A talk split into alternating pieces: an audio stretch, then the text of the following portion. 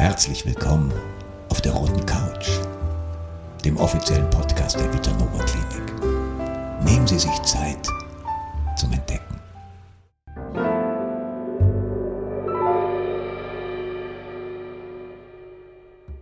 Heute bei uns zu Gast Herr Professor Dr. Thomas Redeker, seines Zeichens Chefarzt der Vitanova Klinik. Herzlich willkommen, Herr Professor Dr. Redeker. Ja, guten Tag, Herr Hasenbein. Freue mich, von Ihnen zu hören. Ja. ja, freut uns, dass Sie sich die Zeit nehmen heute für uns, so kurz vor dem Wochenende. Ähm, da unsere Zuhörer Sie persönlich wahrscheinlich noch nicht kennen, ähm, Wer ist der Herr Professor Dr. Redeker und was ist Ihre Aufgabe in der Vitanova Klinik und wie war der Weg dorthin?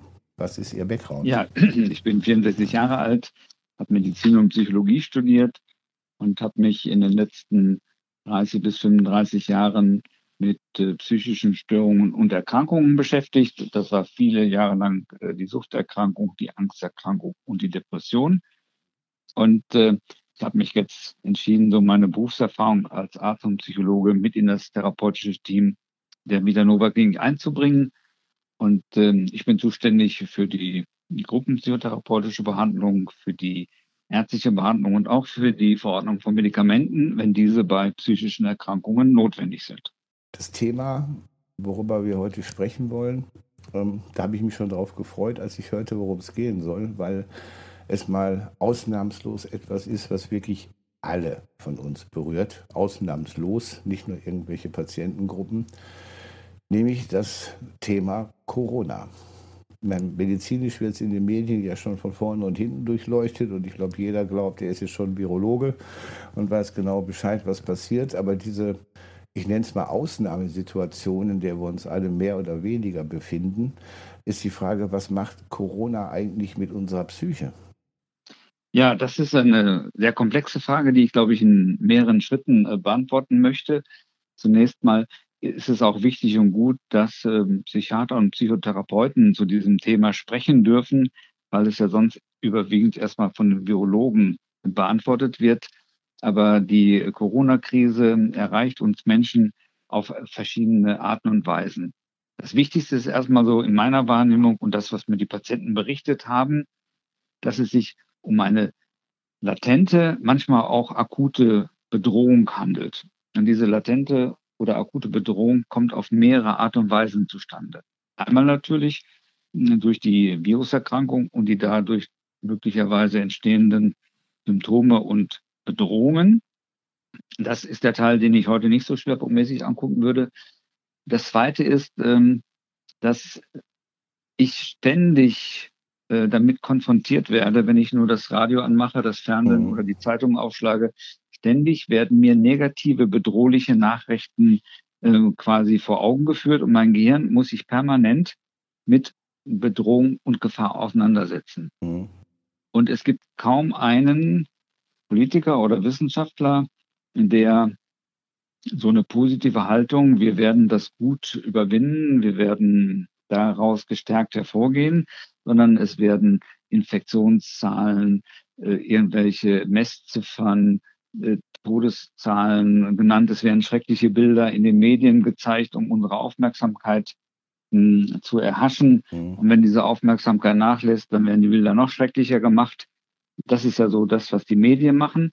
Und damit wird unser Gehirn, unser Nervensystem, unsere Seele, alles, was damit zusammenhängt, wird ständig auf Gefahr programmiert. Mhm. Und äh, ständig Gefahr zu, auf Gefahr zu sein, macht in dem alten Teil unseres Gehirns, im Hirnstamm, löst das aus, was man üblicherweise Stress oder chronischen Stress nennt. Mhm. Und das ist das, was meine Patienten, die auch vor der Corona-Krise ja schon in der Vitanova-Klinik Behandlung gesucht haben, bei Burnout-Erkrankungen, bei Angsterkrankungen, depressiven Erkrankungen oder Traumastörung. Dieser Stress durch Corona kommt noch obendrauf. Mhm. Also die psychisch kranken Menschen kriegen doppelten Stress und die anderen Menschen, die bisher psychisch gesund gewesen sind, haben diesen chronischen Corona-Stress. Ja, vor allem chronisch. Ne? Man kann dem ja nicht entgehen. Ne? So, ja, ja, und äh, man kann sich ja, es gibt ja kaum noch eine Corona-freie Zone, mhm. es sei denn, man schließt sich zu Hause ein und hört kein Radio und kein Fernsehen mehr. und, und, wenn man das tut, dann kommt man in die nächste Falle, nämlich ähm, das, was ja auch schon in den Medien berichtet wird.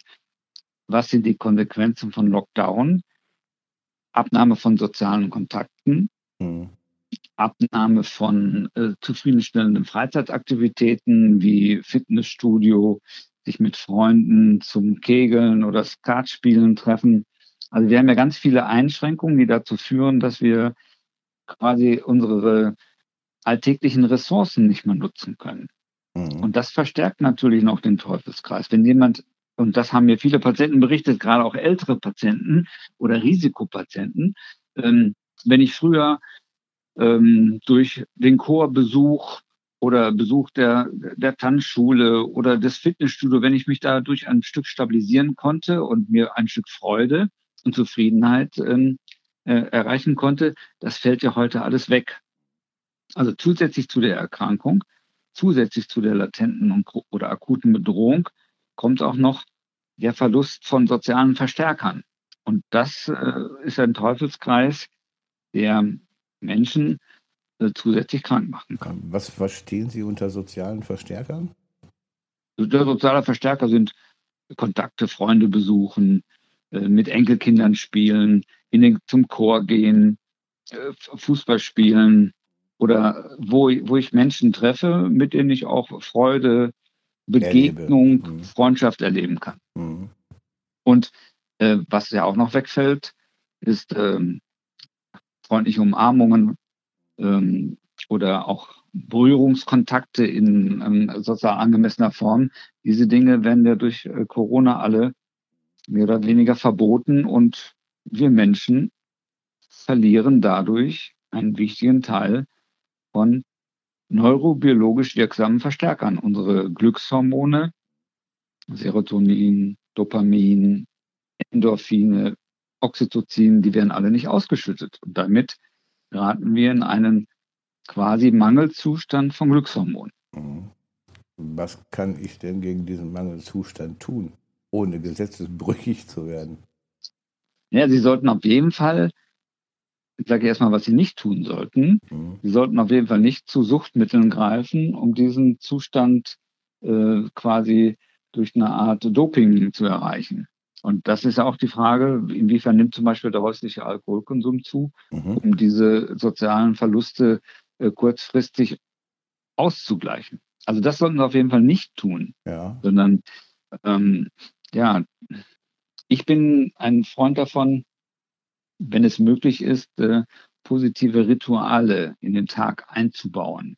So wie wir uns wie wir die Körperpflege ja auch ritualisiert haben und hoffentlich ja. auch unter Corona fortführen, sogar intensiver durch die Händegeschichte, mhm. Händewasch, Desinfektion, so sollten wir äh, Rituale für die Seele entwickeln.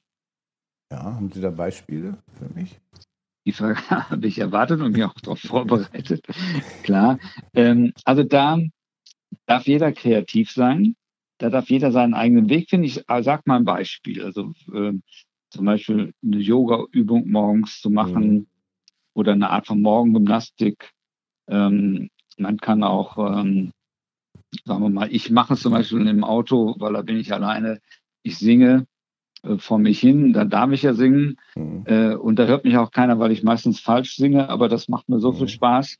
Das könnte eine Möglichkeit sein. Oder auch, äh, wenn ich meditiere, äh, Fantasieübungen Fantasiereisen mache oder auch mir mal Zeit nehme, mich aufs Sofa lege und äh, einen Tagtraum mache und mhm. nicht dahin träume, wie wird es nach Corona sein. Mhm. Weil solche Tagträume äh, führen auch im Gehirn dazu, dass positive Hormone ausgeschüttet werden, die dann gegen diese latente Bedrohung vielleicht doch eine, zu einer Befindlichkeitsverbesserung führen. Mhm. Bei, was, bei mir ist das zum Beispiel so der Blick in den Garten.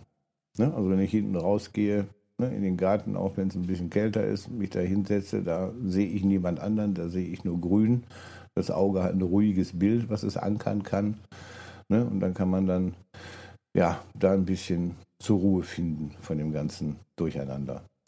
Genau, das gehört, also der Garten ist eine Möglichkeit, Spaziergänge sind eine Möglichkeit und zwar nicht, um höher, schneller weiterzukommen, sondern um im Moment den Herbst, die Herbstsonne zu genießen, nochmal die letzten Sonnenstrahlen vor dem Winter aufzunehmen. Oder auch vielleicht, wenn man Haustiere hat, den, den Hund mit zum Spaziergang zerren, damit er auch mal rauskommt.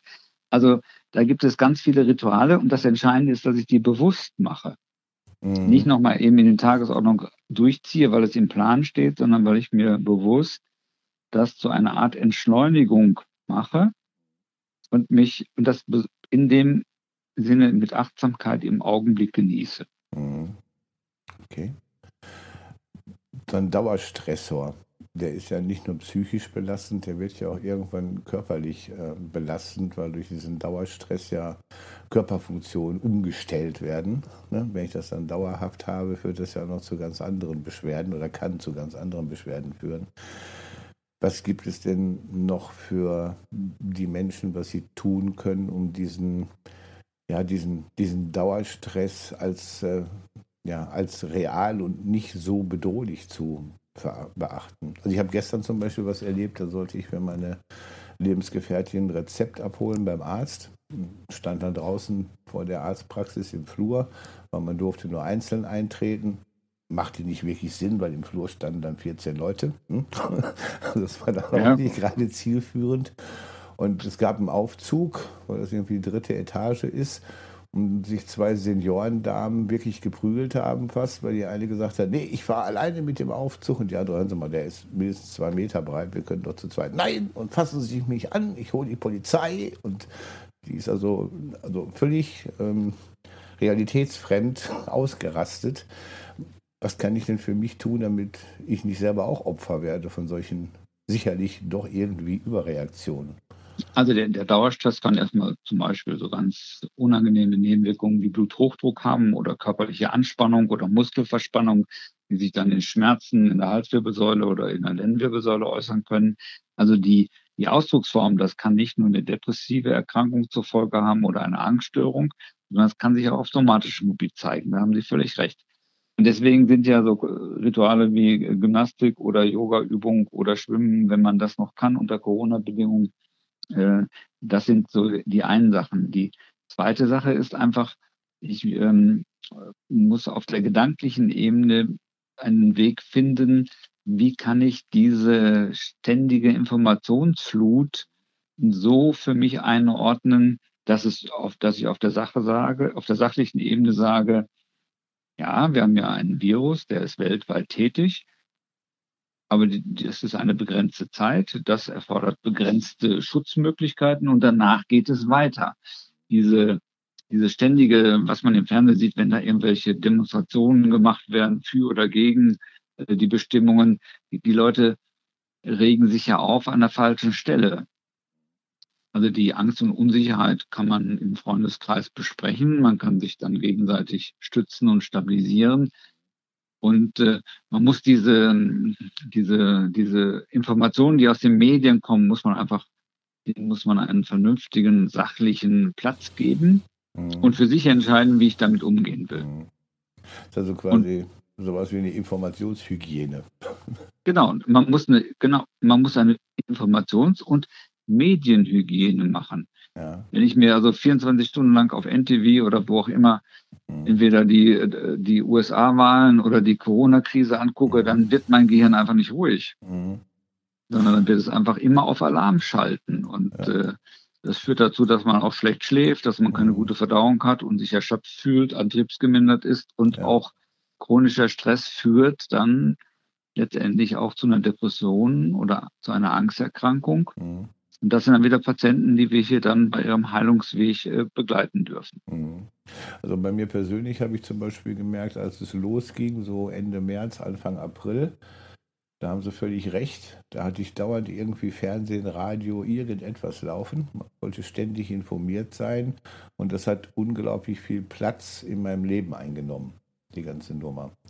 Mhm. Ähm, und dann irgendwann ist was eingetreten, ich kann das schlecht bezeichnen, es ist, nicht, ist keine Art von Sorglosigkeit, ich will das mal radikale Akzeptanz nennen. Also etwas zu akzeptieren, was ich nicht ändern kann. Genau. Ja, was da ist, womit ich mich jetzt irgendwie arrangieren muss. und halt nicht mehr dauernd jede Talkshow, weil das ist ja auch irgendwie so eine Echokammer, die sich da dauernd wiederholt. Ja, und seitdem habe ich eigentlich auch wieder in meinen, ja, normale Arbeitswelt, ins Machen, ins Tun in, ne, gekommen.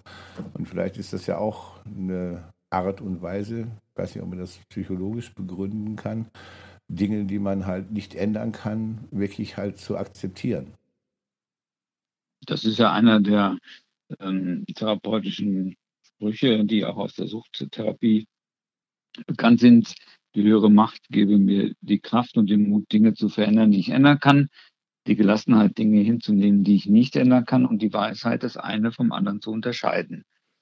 Und, und da, da muss ich eine Position finden. Und da sind die Menschen auch unterschiedlich. Der Perfektionist wird andere Lösungen finden als der akzentuierte Mensch. Da, mhm. da, da gibt es keine Patentlösung. Mhm. Derjenige, der, der äh, eher allein zurückgezogen lebt, kann mit dem Homeoffice viel besser zurechtkommen als ein Mensch, der auf soziale Kontakte angewiesen ist. Für mhm. den ist das Homeoffice vielleicht eher eine Strafe und ein Verlust von sozialer Bestätigung. Mhm.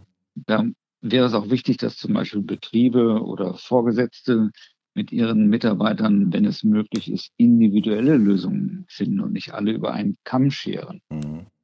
Also der Verarbeitungsmechanismus ist vielfältig ähm, und es, am Ende sollte jeder für sich einen guten Weg finden, wie er die Information so einordnen kann, damit nicht immer das Gehirn auf Katastrophe schaltet. Mhm.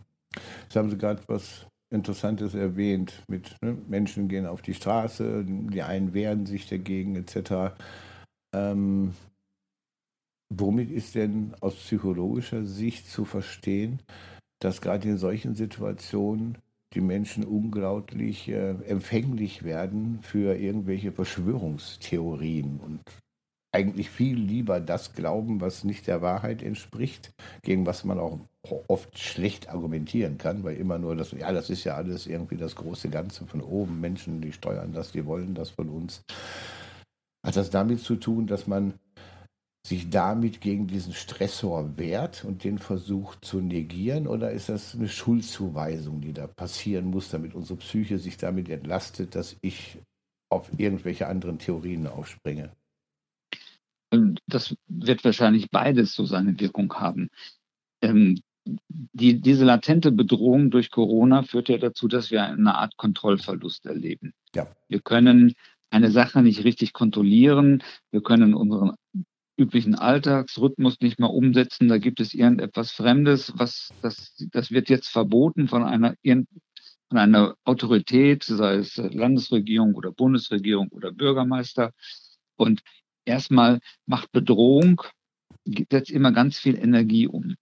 Mhm. Äh, äh, also Bedrohung setzt ganz viel Energie frei. Das ist im Reptilienteil unseres Gehirns so angelegt. Ja, Kampf oder Flucht, ja. Kampf oder Flucht, genau. Ja. So äh, kämpfen kann ich gegen Corona nicht, flüchten kann ich auch nicht.